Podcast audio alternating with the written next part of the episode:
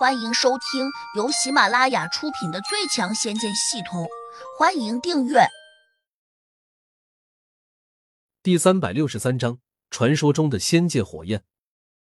哪知他们自以为做的如此小心谨慎，但还是招来了胡杨犀利的眼神。你们两人心里在想，以后怎么给你师傅报仇，对吧？两人大吃了一惊，慌忙否定，说他们不敢。胡杨冷笑。因为他脑中系统已经收到了来自他二人的怨毒，很显然，这两人并没有因为恐慌而失去想法。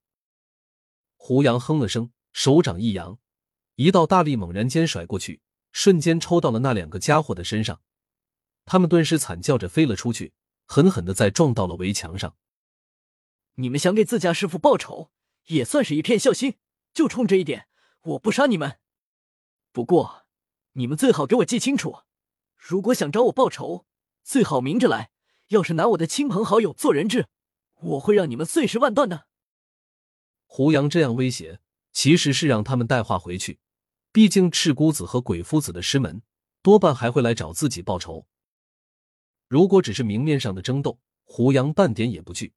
但是，他却不得不防着一点：这些道门中人有可能会暗中使阴招，可能对他的妹妹和小婉等人不利。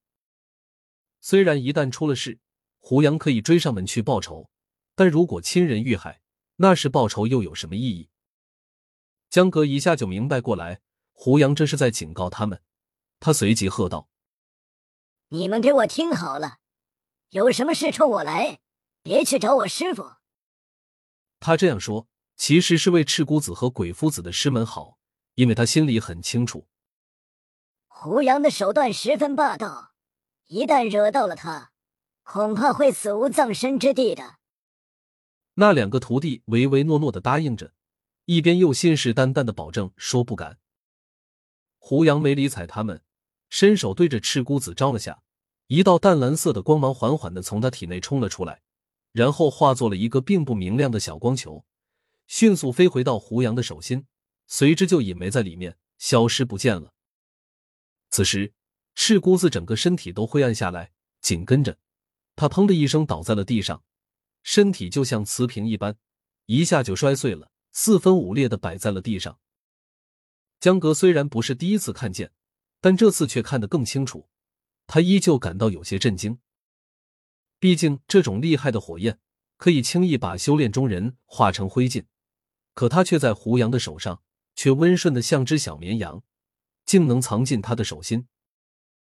鬼夫子更是惊得冷汗狂冒，一个人能够修炼到外放火焰，且还能随心所欲的收回体内，这才是最为可怕的。这就是传说中的仙界火焰。他呆呆的念了一句。江阁沉声说：“鬼夫子，如果知道我师傅有仙物，你们还敢来招惹他吗？”鬼夫子绝望道：“当然不敢，除非我们瞎了眼。”师傅，你看他已经知错了，你就放过他吧。胡杨没有说话，而是看向了小婉。他居然说：“胡杨哥，这个老爷爷虽然看起来有点凶，但他对我其实并不坏。昨晚还叫人给我买蛋糕吃呢，不如放他走吧。”他说这话时，鬼夫子不禁感激的看了他一眼。胡杨点点头说。既然你都给他求情了，那我就满足你的要求。说着，胡杨伸手一招，如意飞针立刻从鬼夫子的体内飞了出来。刚才虽然用如意飞针打进了鬼夫子的身体，但也是因为他体内法力枯竭，没法祭出防护，这才让如意飞针轻易得手。否则，同样没多少仙灵力的如意飞针，并不一定能够钻到鬼夫子的体内。而胡杨故意让小婉帮鬼夫子说情，其实也是给他留一条后路。毕竟鬼夫子的师门将来难免会找上门，小婉就有可能遭到池鱼之殃。出了院门，胡杨又对小婉说：“我送你回去，以后小心一点。”小婉嘟着嘴不满道：“我能怎么小心？”是啊，她只是个小姑娘，并不是修炼中人，根本不可能自保。想了想，胡杨问他：“你想不想学点本事？当然想，一直就很想跟你学，可是你这些日子不知跑到哪里去了。我打了好多电话给你，却总是打不通。小婉有些委屈道：“胡杨的电话放在胡魔仓库里面，根本接收不到外界的信号。别说小婉打不通，任何人都打不通。”走吧，我们先找个清静的地方。胡杨一把将小婉抱起来，趁着无边的夜色，飞掠到了城外。江哥并没有跟过来，由于赤姑子和鬼夫子的师门对他有恩，他便留下来照料鬼夫子。他还拿出了最好的灵丹给鬼夫子吃，一边又数落道：“你们的消息是不是太落后了？胡落地仙是你师兄请来助阵的，对吧？”难道他没有告诉你，我师父手上有仙气吗？鬼夫子苦笑道：“我哪里知道？也许胡落地仙告诉过我师兄，只是他不一定会相信。在这之前，别说我师兄不信，我也不会相信。胡杨胡真人不过就是一个毛头小伙子，他如此年轻，且还是个普通的六级地灵，又怎么可能收服到仙气？”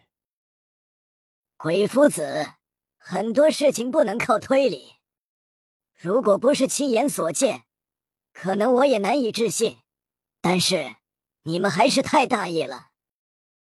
江格继续责备道：“是啊，如果我知道他手上有仙火，就算借我们一百二十个狗胆，我们也不敢对他不敬啊。”鬼夫子无奈的叹息道：“这就对了。”鬼夫子，我问你，现在赤姑子已经死了，你师门知道后，会不会想法为他报仇？